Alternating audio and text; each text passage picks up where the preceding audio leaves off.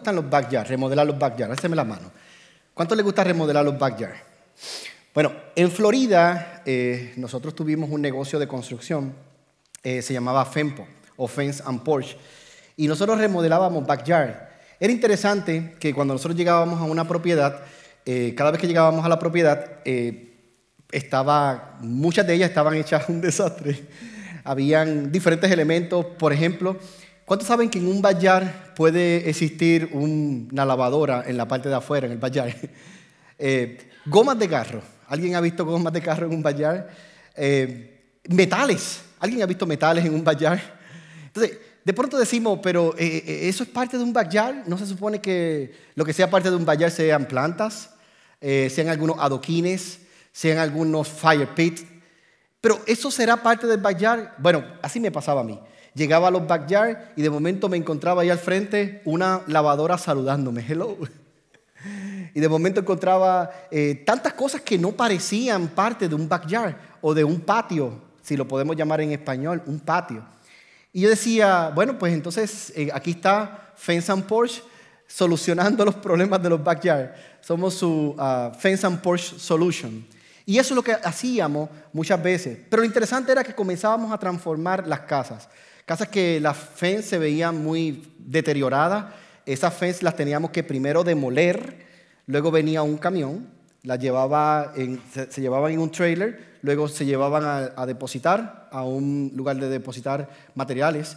Y de esa manera eh, comenzaba el proceso. Luego de comenzar el proceso, entonces eh, llamábamos a la, a, la compañía de materiales, ellos enviaban los materiales y ahí comenzamos. Ellos enviaban los materiales, los contratistas estaban y comenzábamos a construir. Y de pronto lo que parecía algo muy, muy feo, de pronto comenzó a verse muy bonito. Y en la vida nosotros nos pasa algo similar. Y es que ah, en la vida nosotros debemos hacer un inventario de nuestros patios. Yo creo que muchos de los que van a salir hoy van a quedarse pensando, déjame ver cómo está mi patio. Hmm, ¿Qué yo tengo en mi patio que no, que no es de un patio? Y yo quiero que hoy pensemos no nada más en el patio físico, porque quizás su patio eh, necesita examinarlo un poco. eh, este momento, por favor, hombre y mujer, todo el mundo mirando hacia el frente, nadie dando codazos. Pero digamos que necesitamos analizar cómo está nuestro patio físico, pero yo quiero hablar de un patio hoy interior. Y les propongo eh, que vaya conmigo, hoy somos todos ingenieros, hoy nos vamos a poner el capacete blanco, eh, el casco blanco, y vamos a ir a una construcción. Usted podrá decir, pastor, pero ¿qué construcción vamos a ir hoy? A la construcción de tu alma. Y hoy vamos a analizar cómo está el jardín interior de nuestra alma. Porque estamos comenzando un nuevo año y estamos hablando de fundamentos. Pero yo necesito analizar cómo está el jardín de mi alma. ¿Cómo yo estoy por dentro? ¿Será que acaso hay cosas en mi jardín que necesitan ser quitadas, que no les pertenecen? Y hoy vamos a examinar el jardín de nosotros, nuestro jardín. Y dicho eso, ah, para comenzar a examinar nuestro jardín, yo le voy a hablar de siete cosas que hacemos cuando vamos a arreglar un patio. Y lo primero que hacemos es que hacemos un plano de diseño. Y esto, hermano, es importante porque yo no puedo diseñar algo si, no lo primero, si primero no lo vi en mi mente. Así que yo tengo que tomar un momento, tengo que tomar un espacio para yo pensar cuál es la dimensión del terreno que yo tengo y mi patio, cuál es la dimensión de mi patio. Tengo que analizar si hay hills o si hay huecos que hay que quizás ah, rellenar. Tengo que también analizar si quizás eh, hay maleza o hay cosas que no son eh, que, no están produciendo, que no están siendo productivas. Tengo que analizar todo eso para tomar la decisión y determinación de cómo va a ser el diseño de ese patio. Y eso es lo primero que tenemos que hacer, hacer un plano de diseño. Yo tengo que diseñar mi patio. Segundo, tengo que limpiarlo. Después de yo diseñar el patio, ahora viene la limpieza, donde vengo a sacar la lavadora que les mencioné, donde saco la cortadora de grama que ya quizá eh, era prehistórica y está ahí eh, como que saludando el, patio de todo, todo el tiempo, hay que sacarla. Hay que sacar todo lo que, esos elementos que no son parte del patio y yo tengo que sacarlo, ahí es que empieza la limpieza. y hay que empezar a desechar cosas que realmente no se van a utilizar porque no son útiles. Tercero, tengo que mejorar el suelo, porque quizás yo quiero hacer, colocar unas plantas, pero el suelo que tengo no, no me sirve. Entonces ahora yo tengo que analizar el suelo, quizás tengo que, que remover cierta parte del suelo, quizás tengo que colocar otro tipo de ground diferente para que pueda ser fértil para cada vez que yo le coloco una semilla, entonces comience a crecer. ¿Todos me van siguiendo? Lo próximo que hago con, el patio es que comienza la parte de la construcción. Ahí es donde comenzamos a ver que todo comienza como a hacer sentido. Y en la construcción, y mucho en los fundamentos, los cimientos, a veces cuando comenzamos no se ve nada y el problema es cuando no se ve nada. El problema es que a veces no se ve nada. Pero yo digo, pero ¿en verdad estoy avanzando en mi proyecto de jardín? Porque yo no veo nada hasta que comienza la etapa de la construcción. Y me llama la atención porque en la construcción, cuando hablamos de etapas de construcción, hablamos de las fases. Y en construcción podemos decir fase 1, fase 2 y fase 3. El ingeniero y el arquitecto ya lo vieron hasta la fase 3, solo que los que están construyendo están solamente viendo la primera fase, la fase 1 y no todavía no tienen el panorama completo de cómo va a terminar, pero tanto el ingeniero como el arquitecto ya vieron cómo iba a terminar el proyecto. Ellos lo único que están pensando es, tranquilo, estamos en la fase 2 o en la fase 1.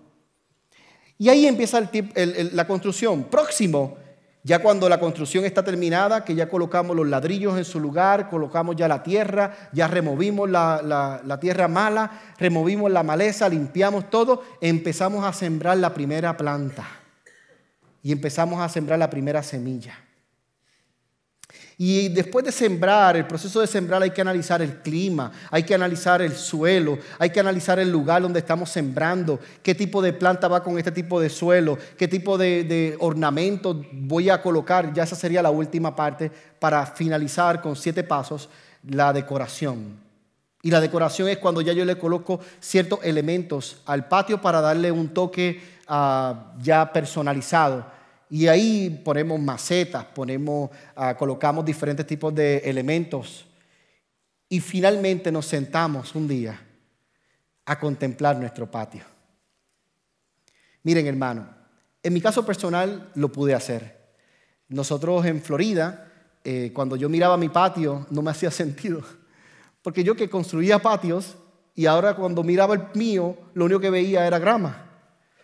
Yo le dije a mi esposo un día, no, vamos a hacerle una remodelación a nuestro patio. Y yo convencí a mi esposa, le dije, voy a hacer una remodelación al patio. Y ella me dice, ah, pues está bien. Yo me imagino que mi esposa, para ella, remodelación era colocar dos o tres plantitas y listo. Para mí era completamente diferente. Pues hermano, yo saqué toda la grama completa del patio. Y ahí colocamos un cage, un screen enclosure. Luego en la parte de afuera colocamos una grama artificial. Luego colocamos eh, Garden Games. A mí me gusta el chess. Entonces coloqué unos juegos de chess grandes para cuando las personas vinieran pudieran jugar chess. Coloqué una bolera, la cual nunca sirvió, pero bueno, era una muy buena intención. Y coloqué diferentes tipos de cosas más. Y cada vez que yo llegaba a mi casa, podía simplemente sentarme a contemplar mi patio. La pregunta es, ¿cuántos contemplan su patio? ¿Cuántos pueden decir, Wow.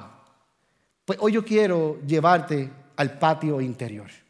Dicho eso, la palabra enseña en Isaías 58, capítulo 11 al 13, en la nueva traducción, ah, la traducción, la, traducción del lenguaje actual, dice, yo los guiaré constantemente y les daré agua en el calor del desierto, daré fuerza a su cuerpo y será como un jardín regado como una corriente de agua, reconstruirán las ruinas antiguas, reforzarán los cimientos antiguos y los llamarán reparadores de muros caídos, reconstructores de casas en ruina.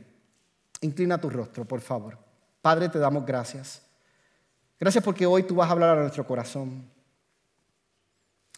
Jesús, yo creo que hoy tú vas a hacer algo impactante en este lugar.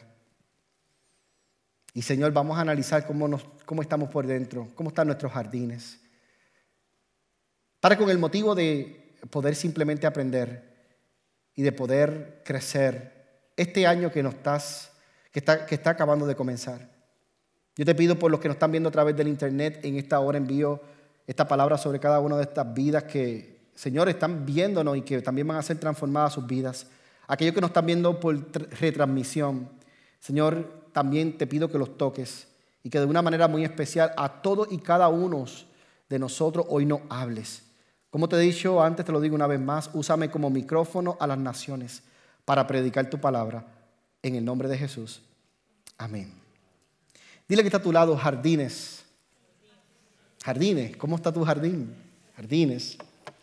Deben colocar un fundamento que creo que va a ser interesante y es que el plan de Dios desde la fundación del mundo es reconstruirnos.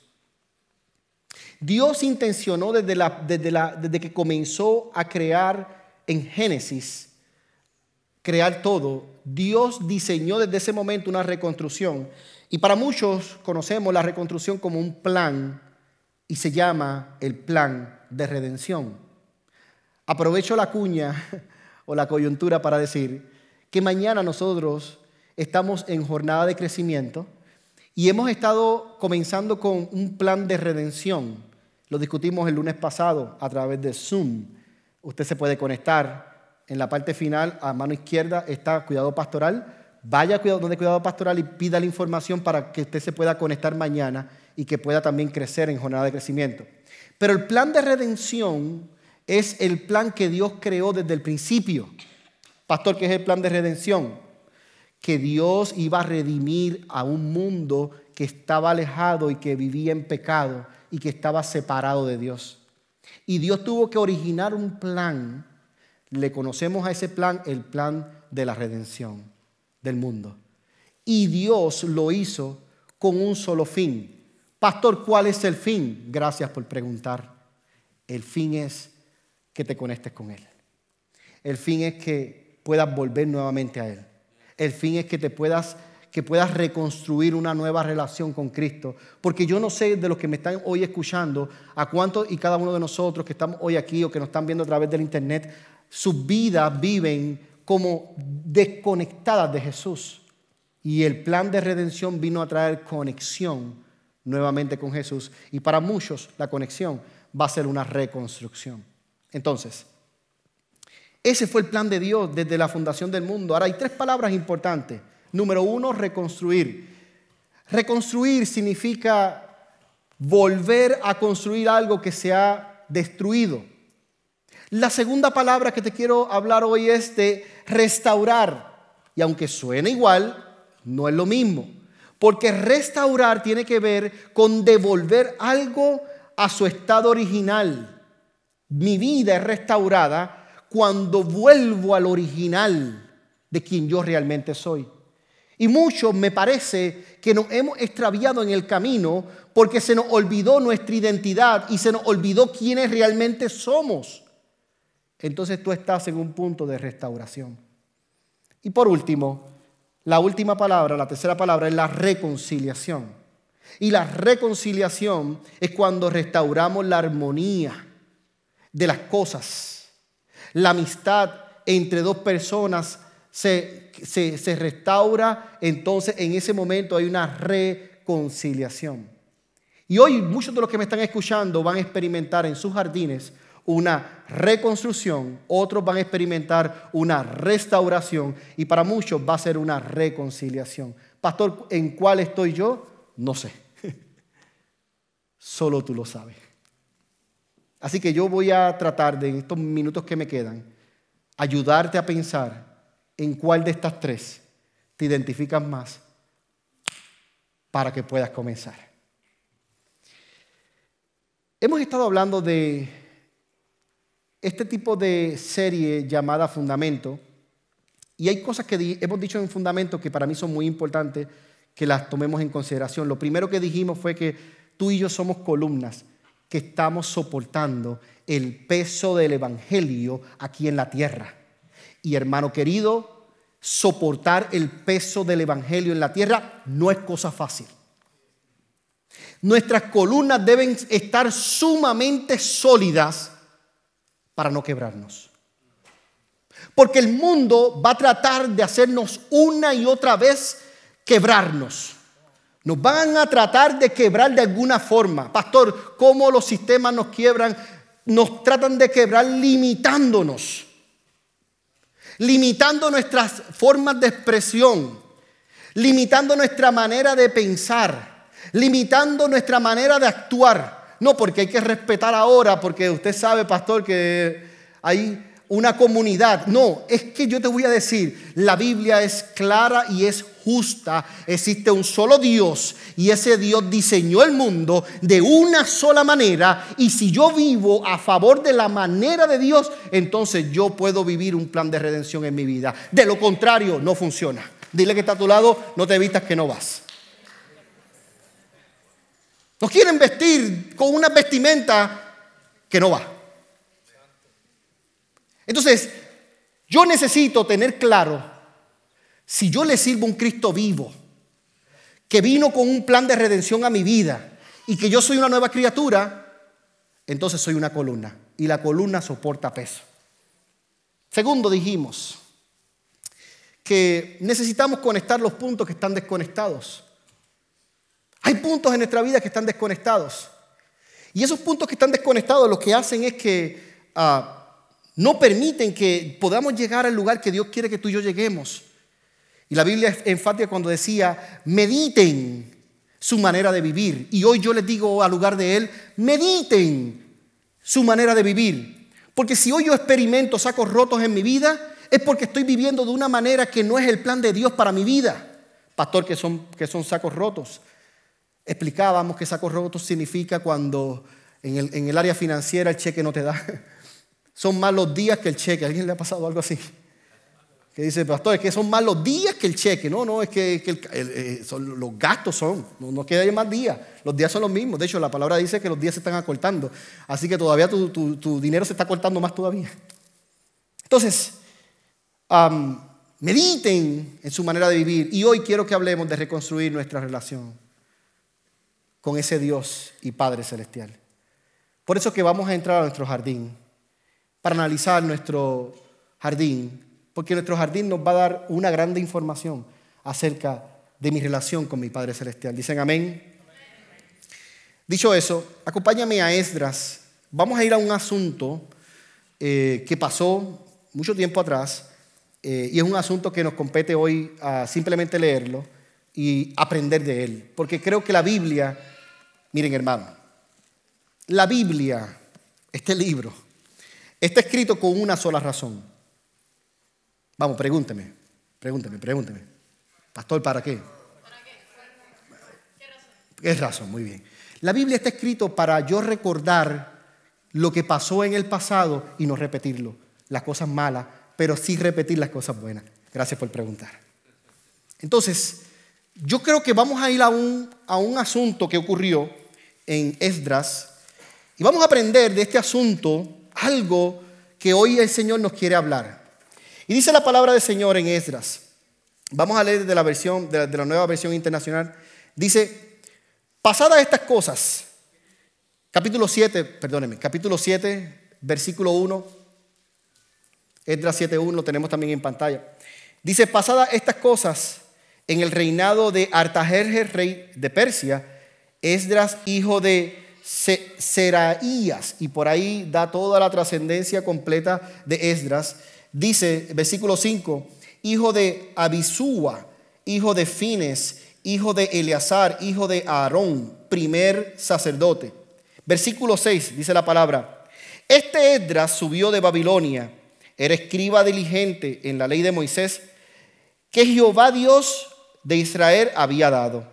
Y le concedió el rey todo lo que pidió, porque, ¿qué dice la palabra? Porque la mano de Jehová, su Dios, estaba con quién. Hmm. Versículo 7. Y con él subieron a Jerusalén algunos de los hijos de Israel, de los sacerdotes, levitas, cantores, porteros y sirvientes del templo, en el séptimo año del rey Artajerjes.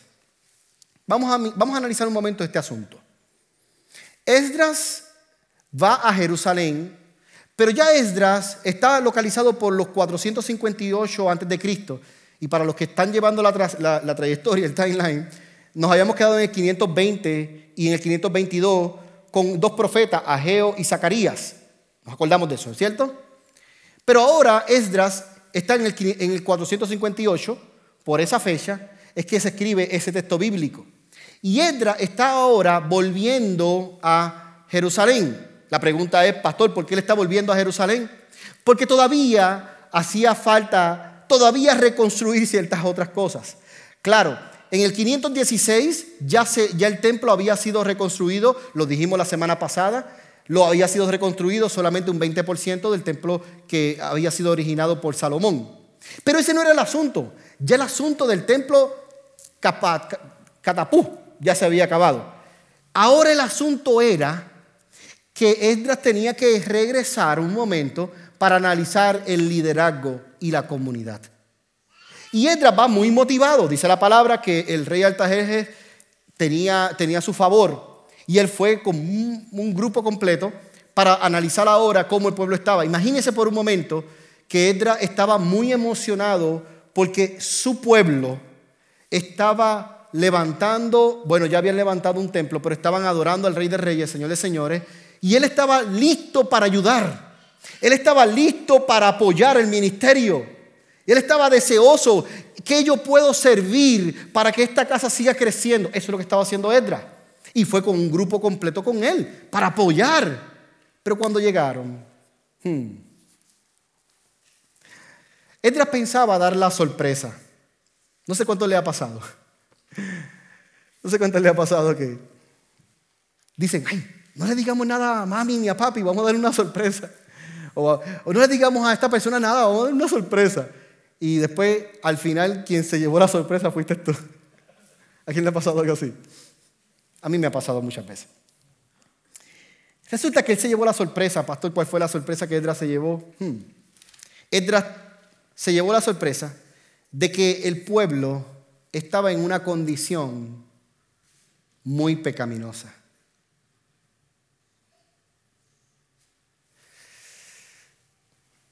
Esto es fuerte, esto es duro. Esto sí es duro. Así que aguántese en, la silla porque esto es duro. La condición que estaba, que estaba llevando el pueblo de Israel, Jerusalén, en este momento era una situación pecaminosa. Vamos, pregúnteme. ¿Qué, situación, pastor? Pregunte. ¿Qué situación entonces? ¿Qué situación pasó? Vamos a leer, dice versículo, um, capítulo 9, versículo del 1 al 2. Dice, cuando terminaron de hacer todo esto, vinieron los jefes y me dijeron, estaba diciendo Edra, queremos informarte que nuestro Dios no sea, que, que nuestro Dios, que nuestro pueblo, quisiera decir, no se ha mantenido apartado de la gente que vive aquí. Todos ellos imitan las horribles costumbres de los pueblos que habitan en Canaán y en Egipto. Los judíos se han casado con mujeres de esos pueblos Así que el pueblo de Dios se ha mezclado con esa gente. Los primeros en pecar de esta manera han sido los jefes, los gobernantes, los sacerdotes y sus ayudantes. Al saber esto, rompí mis ropas, me arranqué los cabellos y la barba para demostrar mi dolor y lleno de tristeza, me senté en el suelo. El asunto no fue fácil. Volvemos otra vez con la imagen. Edras llega con un equipo de trabajo listo para ayudar al pueblo a continuar reconstruyendo la moral y reconstruyendo la comunidad. Pero Edras se encuentra que antes de reconstruir la comunidad, tenía que reconstruir el corazón de las personas. Porque había pecado en ellos. Comenzando desde los gobernantes, los jefes, los sacerdotes son los pastores. Los ayudantes de los sacerdotes son sus líderes. y estaban todos en pecado. Pastor, ¿cuál era el pecado? El pecado era que habían escogido mujeres paganas para casarse, cuando Dios le había dicho que el pueblo iba a ser santo. En otras palabras, iba a ser puro.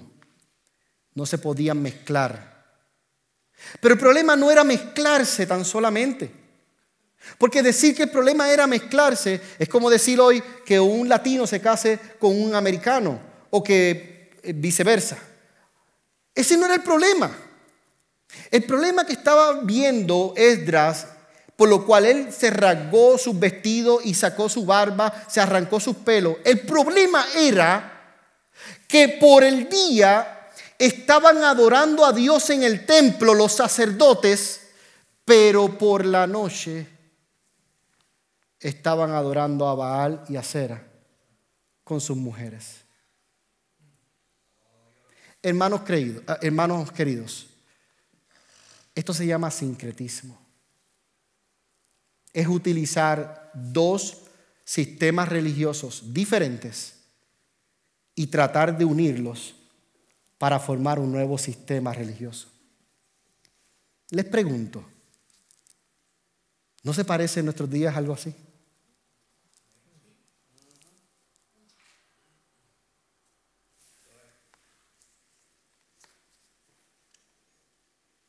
Nuestros jardines están llenos de elementos que no les corresponden.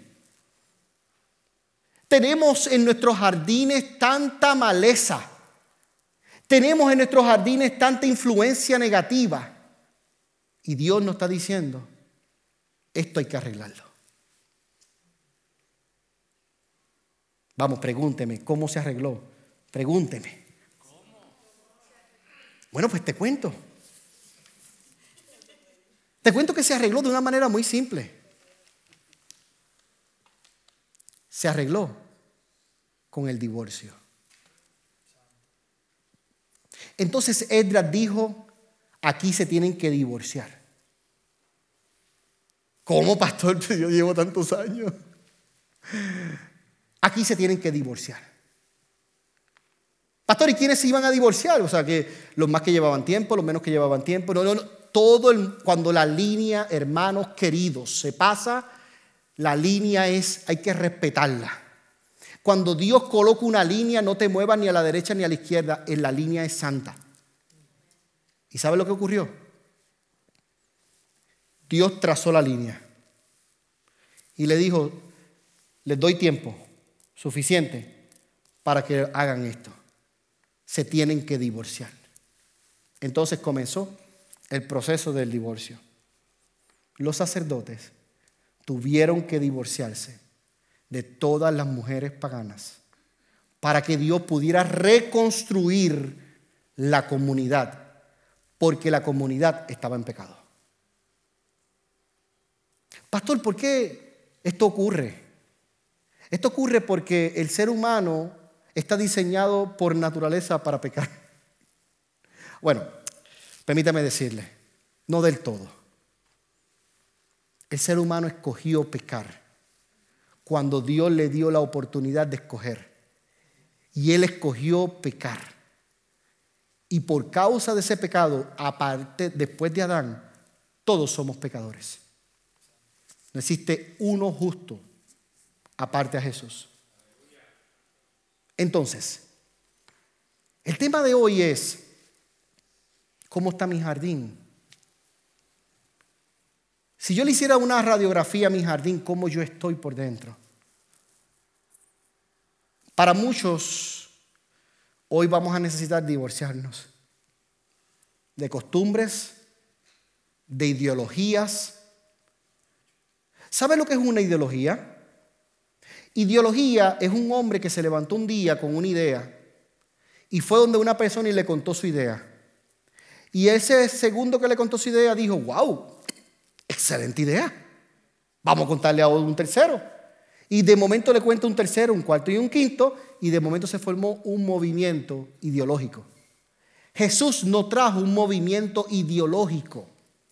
Jesús trajo él mismo en su cuerpo cargó el, el, precio del pecado, Él mismo en su cuerpo. Y Jesús nunca dijo, cree lo que yo digo. Jesús dijo, cree en quien yo soy.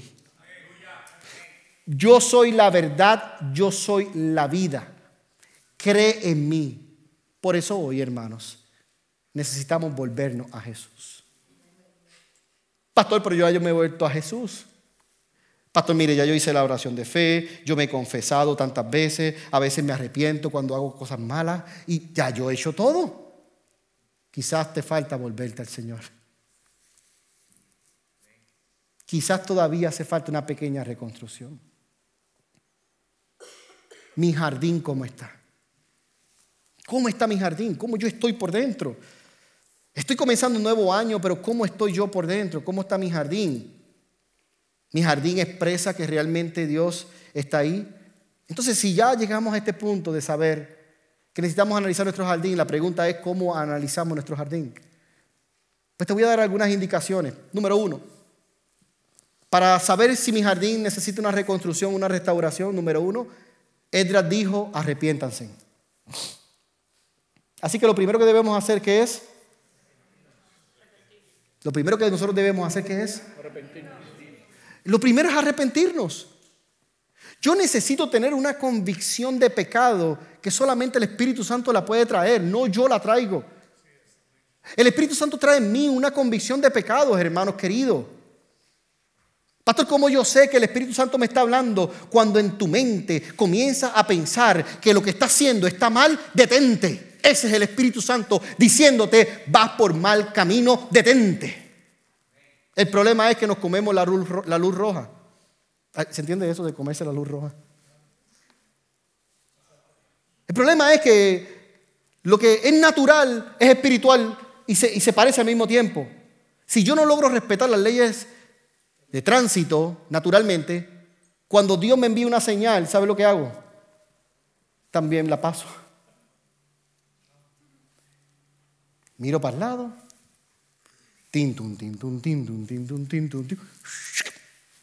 y la paso de largo. Y después decimos, no me cogieron. Tranquilo. Lo que pasa es que tú no viste que vi una camarita ahí arriba que te va a enviar pronto una cartita. ¿Alguien ha recibido? No, nadie hace la mano, por favor. Nadie hace la mano. Alguien ha recibido esa cartita y dice, esto no fui yo, dice la esposa. Mi amor, te llegó una carta, sí, de verdad. ¿De dónde? del departamento de transportación. Oh, de verdad. Sabrán si están diciendo que yo soy un buen conductor. Abrámosla juntos. Y cuando la abren, dicen, ay, es un ticket. ¿Cómo va a ser? Yo. No, yo no fui. No, tú no fuiste. No. ¿Y esa placa que está ahí, de quién es? Entonces, por más que tratemos de decir, ¿no la sabemos toda? Alguien sabe más que nosotros. Entonces, dicho eso, el arrepentimiento, Edras dijo, arrepiéntanse. Y el arrepentimiento es un fundamento esencial en nuestra relación con Dios. ¿Y sabes por qué, hermanos?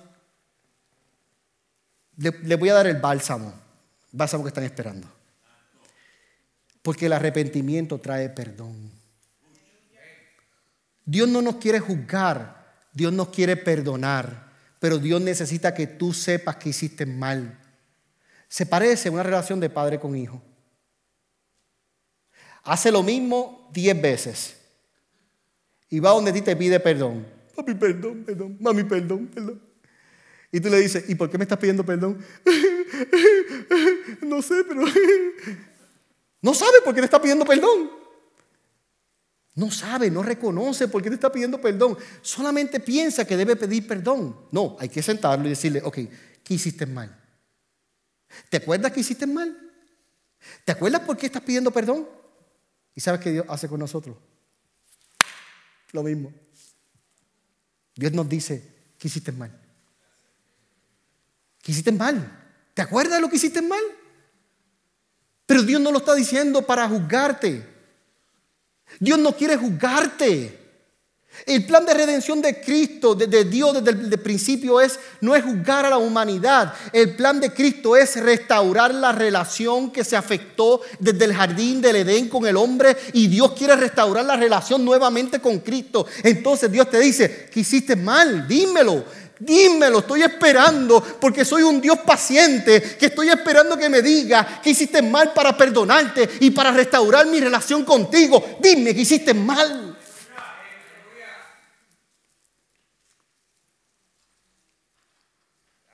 Caín, que hiciste mal.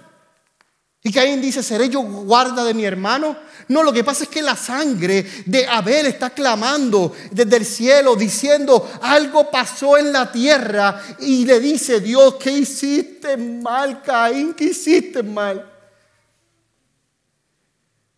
Pero el Dios que yo conozco, hermanos, es un Dios tan bueno y tan amoroso que cuando Dios le dice a Caín lo que iba a ocurrir con su vida, Caín dijo, ¿qué hombre en esta tierra podrá soportar el peso de lo que tú me estás poniendo que yo cargue? No existe un hombre. Y Dios dijo, ¿sabes qué? Aunque lo hiciste mal por mi palabra y porque soy Dios, no te tocará ni a ti ni a tu descendencia y los cuidaré. Ese es el amor de Dios que sobrepasa todo entendimiento y que guarda vuestros pensamientos en Cristo Jesús. Ese es el amor que yo te estoy hablando. No es un amor que te juzga, no es un amor que te dice, tú no sirves, tú no vales, tú no lo vas a poder lograr alcanzar. Ese no es el amor de Dios. El amor de Dios es un amor restaurador. Dios restaura una y otra vez la relación contigo. Segundo, ¿qué puedo hacer, pastor? Obediencia. Necesitamos obedecer. Edras dijo, se tienen que divorciar. Y lo próximo, después de dar la noticia que se tienen que divorciar, ¿sabe lo que tuvo que haber hecho? Los sacerdotes se divorciaron se divorciaron. Porque la obediencia es un fundamento importante para yo poder restablecer mi relación con Cristo y poder limpiar mi jardín. Obedecer implica cambiar mi manera de vivir. Tercero, la restauración. Eh, perdóneme, Tercero, la reconstrucción. Edra animó a los judíos a pensar que la reconstrucción del templo simbolizaba no tan solo la reconstrucción que ellos hicieron en el, 500, en el 516. Edra le estaba diciendo, oye, ¿ustedes saben lo que pasó en el 516? Y ellos dijeron, espérate, pregunta difícil, ¿qué pasó en el 516? Oh, ya, que reconstruimos el templo. Lo terminamos. Pasaron los 70 años, bingo. ¿Y sabes qué? Le dijo no.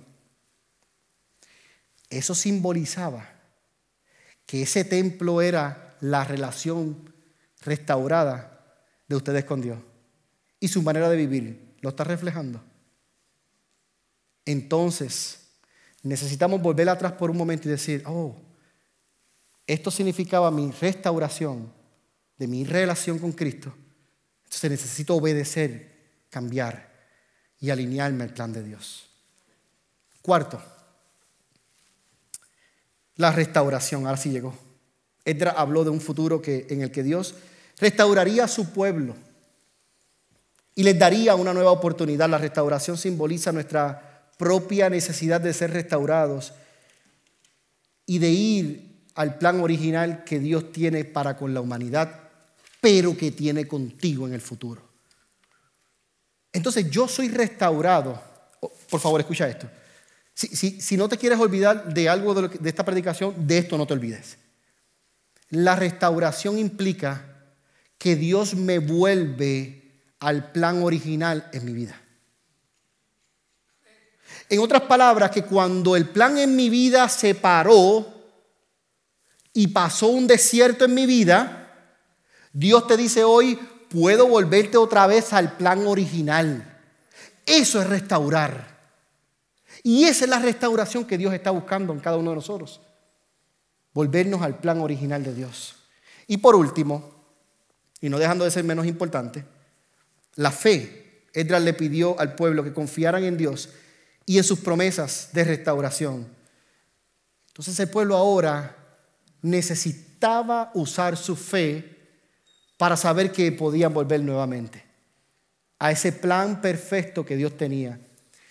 Ese plan perfecto que Jeremías 29:10 comienza hablando de 70 años de reconstrucción de un templo, pero en el versículo 11 habla de los pensamientos que Dios tiene para con la humanidad, que son pensamientos de paz y no de mal, para darles el fin que yo espero. Y esto tenemos que ponerlo en perspectiva porque ¿cómo que yo espero un fin? ¿Cómo yo espero un fin si yo no lo conozco? ¿Cómo yo puedo esperar algo que yo no conozco? Hermano, se llama fe. Es pues la fe, la certeza de lo que se espera, la convicción de lo que no se ve. Fe implica esperar algo que yo todavía no sé, pero que ya Dios sabe. Dios sabe mi restauración y Dios conoce que me quiere llevar al plan que Él originó conmigo. Yo no lo sé, pero Dios lo sabe. Por eso yo necesito restaurar mi relación con el Señor. Porque si logro restaurar mi relación con el Señor, podré entonces encontrar el camino al plan de Dios para mi vida. Entonces comienzo a limpiar el jardín o el patio. La fe es el fundamento esencial de nuestra vida, de nuestra relación con Dios y nos impulsa a actuar en consecuencia a lo que yo estoy creyendo. La pregunta es, ¿qué estás creyendo? Miren, hermano, ¿qué estamos creyendo? Yo cierro mis ojos y veo una iglesia levantándose, adorando al Señor, al Rey de Reyes. Yo cierro mis ojos y yo puedo ver cómo Dios levanta este lugar como un lugar de, sanidad, que sana corazones, que disipula generaciones, que transforma vidas. Yo puedo ver en mi corazón cómo personas llegan con corazones heridos y comienzan a sanar. Yo puedo ver en mi, espíritu cómo personas desde que llegan al estacionamiento comienzan a, recibir al Señor, comienzan a experimentar algo diferente. Yo lo puedo ver. Pastor, ¿está pasando? Sí, está pasando. Porque está sucediendo. Está sucediendo. Y tú y yo, hermanos queridos, somos parte de lo que está sucediendo en este lugar. Quizás eres visita y me dices, pero pastor, yo soy visita. Yo vine por primera vez. Quizás Dios te va a mostrar que este es tu lugar. Quizás tú regresaste porque llevabas unos días de vacaciones. Y hoy llegaste. Y Dios te dice, bienvenido a casa. Este es tu lugar. Pastor, ya yo estaba pensando no volver, pero volviste. Porque Dios quería restaurarte en este lugar. Dios quiere, Dios quiere que nosotros entendamos en esta tarde que no es un juego mi restauración con Dios. Hermano Edwin y Chris, por favor, si me pueden ayudar. Tres jardines en la Biblia. Jardín 1, el Edén. Muchos conocemos el Edén, porque el Edén fue el lugar donde Dios comenzó todo. Y muchos conocemos que ¿qué hubo en el Edén? Desobediencia. ¿Cómo restauramos nuestro Edén? Obedeciendo ahora. Porque mientras vivamos nuestras vidas desobedeciendo, todos seguiremos viviendo en el Edén. Segundo, Semaní. Getsemaní fue un jardín muy difícil. Pastor, ¿por qué fue difícil el Getsemaní? Fue el lugar donde el Señor lloró amargamente. Porque sabían que lo iban a traicionar. Estaba a punto ya de que llegaran a arrestarlo. Y fue el lugar donde él sabía que las cosas iban a estar muy difíciles. ¿Qué podemos aprender del Semaní? Que aún en el momento de la prueba y de la dificultad en nuestras vidas, que parezcamos que vamos a morir, Dios sigue siendo fiel. Y Dios sigue estando con nosotros. Mamá que me escucha, papá que me escuchas. ¿Te ha sido fuerte criar tus hijos en este tiempo? Ya no sabes cómo, qué, más, qué más hacer. Parece ya. Parece un circo andando que ya no sabes ni qué más hacer. ¿Qué otra maniobra nueva hacer? Entrégale tus hijos al Señor, porque en medio de la prueba Dios cuidará de tu familia, porque es una promesa que en mi casa, yo y mi casa le serviremos al Señor. Y si yo y mi casa le serviremos al Señor, mis hijos están protegidos por la sangre del Cordero.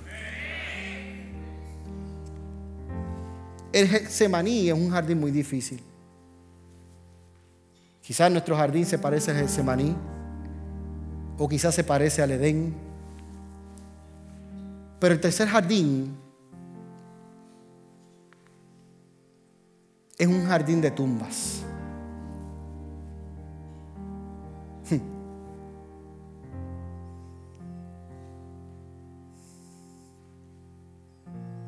Es un jardín donde yo muero.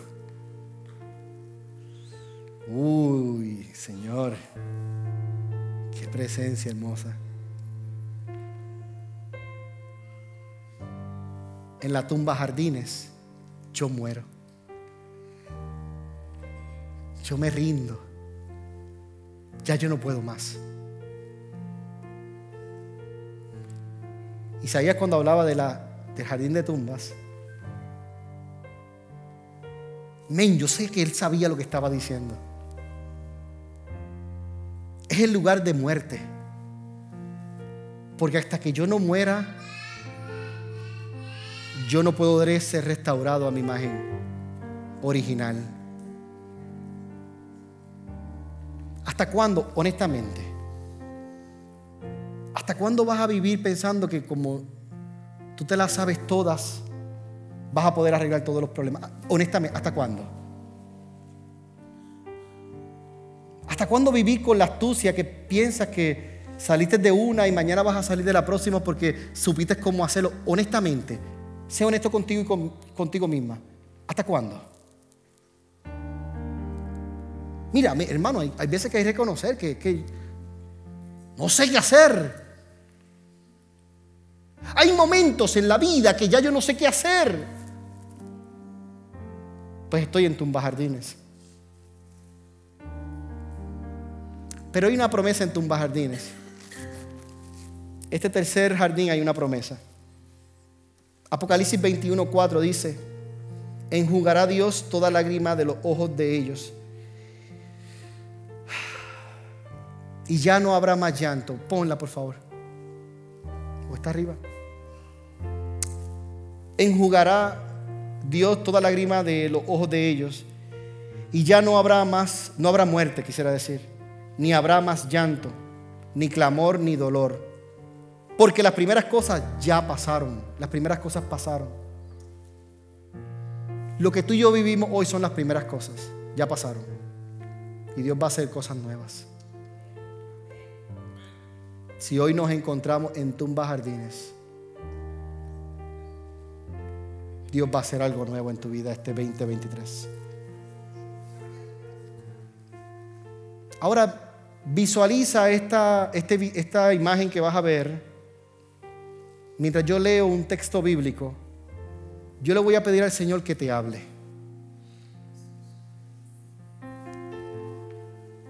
Vamos, Espíritu Santo. Hmm.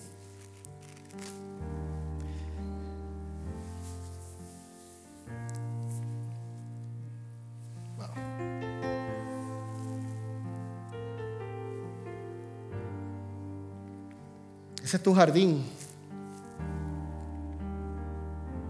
Y el arquitecto de arquitectos ya lo diseñó. Lo diseñó con las medidas correctas. Sabe todo, todo lo que tiene tu jardín. Él lo conoce todo. Él, él lo diseñó. Él diseñó todo ese jardín completo para ti. Para tu disfrute, para tu deleite. Para que pasaras tiempo en familia. Para que invitaras amistades. Pudieras jugar un rato pudiera adorar juntos en ese jardín. Tiene todo diseñado perfecto, tiene todo lo que tú necesitas. Es más, tiene cosas que ni tú ni sabías que necesitabas dentro de tu jardín, ahí están puestas. Porque ya alguien lo diseñó. Y lo diseñó desde hace mucho, pero que mucho tiempo. Pastor, ¿de verdad tanto tiempo lo diseñó? Sí, mucho tiempo. Aún antes de tu nacer. Hmm.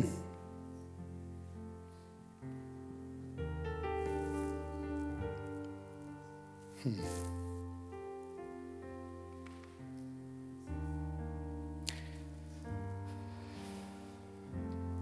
Salmo 139. Otra vez.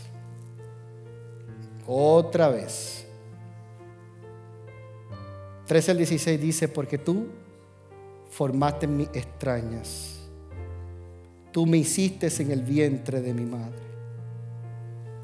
Te alabaré porque formidables, maravillosas son tus obras. Estoy maravillado y mi alma lo sabe muy bien. No fue encubierto de ti mi cuerpo. Bien que en lo oculto fui formado y entretejido en lo más profundo de la tierra. Mi embrión vieron tus ojos y en tu libro estaban escritas todas aquellas cosas que fueron luego formadas, sin faltar una de ellas.